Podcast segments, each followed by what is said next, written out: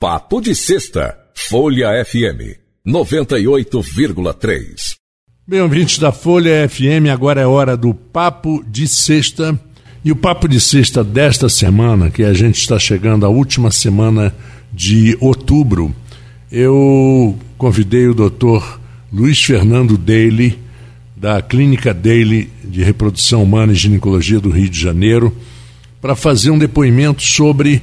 É, como ele enxerga o outubro rosa, como ele enxerga o câncer e outras é, enfermidades que possam ocorrer e atrapalhar uma reprodução. Então, o papo de sexta de hoje é com o Dr. Luiz Fernando Daly. Olá. Estamos terminando o mês de outubro de 2023 e é um mês dedicado à prevenção do câncer de mama. Eu acho que a gente poderia considerar o mês de outubro um mês dedicado à prevenção das doenças que podem acometer a mulher. Não só o câncer de mama, o câncer de colo de útero, as alterações dos ossos da captação do cálcio na mulher na menopausa, ou seja, abranger esse mês dedicado à mulher a saúde da mulher. Então, o tema que eu venho trazer hoje é a prevenção ou a preservação da capacidade fértil da mulher para o futuro. Os ovários, os óvulos estão lá desde a fase fetal da mulher. Então, esses óvulos têm a idade da mulher mais seis meses de vida fetal.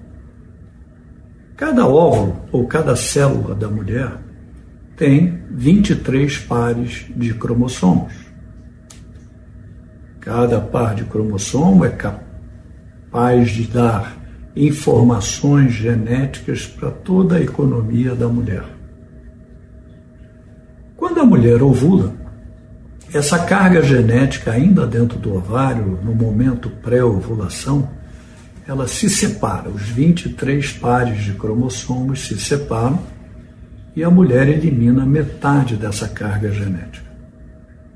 Quando esse óvulo chega na trompa, ele vai encontrar a outra metade que vem do espermatozoide, formando um novo indivíduo, filho desse pai e dessa mãe.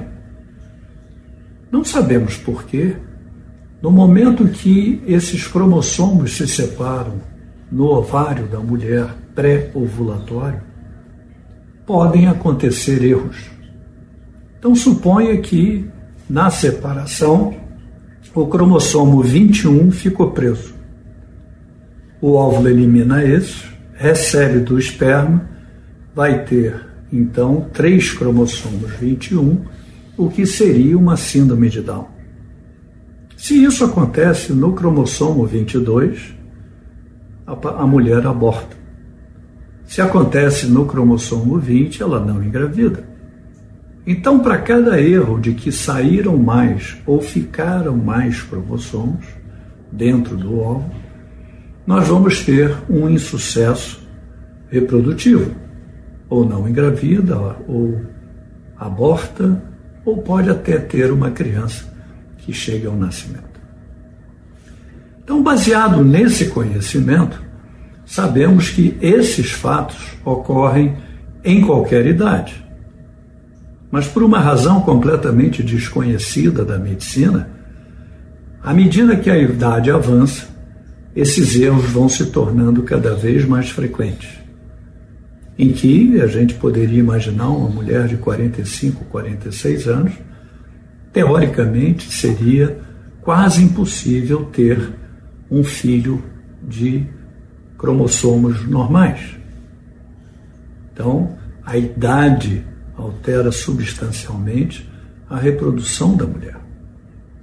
Por essa razão, a medicina da reprodução buscou durante muito tempo uma maneira de congelar esses óvulos no momento da vida em que a incidência de problemas é mais baixa, mas ainda assim possível e ela pode usar esses óvulos em qualquer momento da vida mas se beneficiando da qualidade genética daquela idade que ela congelou. Quando congelar os ovos? Bom, o ideal seria sempre o mais cedo possível. Mas o que é mais cedo? Talvez por volta dos 30 anos para cima, seria uma boa época de orientar as mulheres que não visam uma maternidade a curto prazo, que não estão casadas, a conservar a probabilidade de engravidar.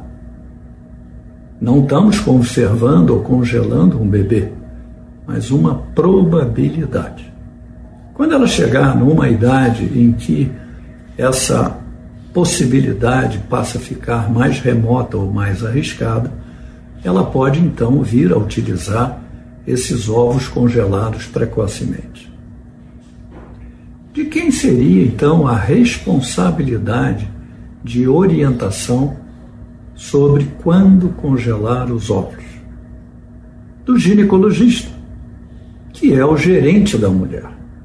Desde cedo, as mulheres estão ah, aconselhadas a procurar o seu ginecologista anualmente, fazer o seu exame preventivo para evitar o câncer do colo do útero e um exame geral. Esse profissional, então, que está todo ano em contato com essa mulher, deveria, talvez a partir dos 30 anos, começar a alertar essas mulheres o quão importante seria, se elas não têm a maternidade em vista, congelar os ovos. Hoje nós temos um exame muito simples de sangue que consegue nos dar aproximadamente o tamanho da reserva ovariana. O hormônio antimileriano vai nos dizer se essa mulher, naquele momento, tem uma reserva de óvulos pequena, média ou grande. Porque essa reserva ela vai se gastando durante a vida. Então a mulher, ao avançar a idade, diminui a quantidade dos óvulos e aumenta a incidência de alterações genéticas. Então esse ginecologista deveria estar perguntando a essa mulher como será ou como pensa sobre o futuro reprodutivo. E ao mesmo tempo avaliar a reserva. Temos mulheres jovens já com uma reserva baixa e mulheres que têm já uma idade um pouco maior com uma reserva muito boa. Esse avaliação da reserva vai nos ajudar no tratamento para estimular esse ovário e conseguir um grande número de óvulos. Mas não vai mudar nada na qualidade. Então é importante que esse ginecologista comece a conversar com a mulher sobre a possibilidade do congelamento de ovos, para que ela não se arrependa no futuro de ter deixado a fertilidade para frente e chegou no momento desejado, já está com os óvulos em quantidade e qualidade comprometido.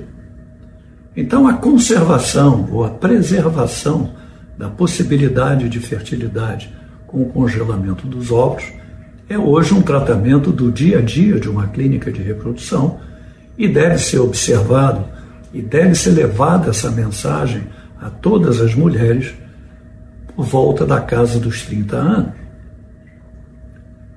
Já no homem é diferente. O espermatozoide é uma célula que tem 70, 80 dias de vida. E talvez por isso a gente não consiga até hoje fazer uma correlação entre a idade do homem e alterações da qualidade genética do bebê.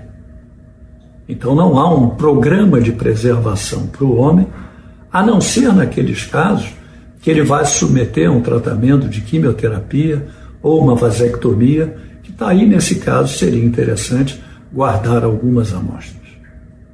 No caso da mulher, há outra possibilidade de congelamento dos óvulos e que também o oncologista não avalia junto com o paciente se ela deseja esse tipo de tratamento, que deveria ser feito antes do início de uma quimio ou de uma radioterapia. Uma das maiores queixas das mulheres que se submetem ao tratamento de câncer que não foram avisadas em relação à sua fertilidade. Então a paciente passa pelo tratamento, termina o tratamento, graças a Deus, numa grande parte delas com saúde, tratada e curada, e quando vai pensar na fertilidade, ela não foi pensada lá atrás, não se conservou os óvulos, e ela vai ter que, para ter uma maternidade pós-tratamento, teria que recorrer a um banco de óvulos. Então, isso também é uma responsabilidade do oncologista alertar a todas as mulheres que se submetem a um tratamento, se não tem a prole constituída, que elas façam então a preservação para o futuro delas reprodutivo. Luiz Fernando Daly, Medicina da Reprodução, Rio de Janeiro, para a Rádio Folha FM. Boa noite. Bem, esse foi o depoimento do Dr. Luiz Fernando Daly neste mês, outubro rosa, e esse foi o Papo de Sexta. Eu espero, é, desejo aos meus ouvintes, nossos ouvintes, um excelente final de semana e até segunda-feira às 14 horas com o melhor da música e informação aqui na Folha FM. Papo de Sexta, Folha FM 98,3.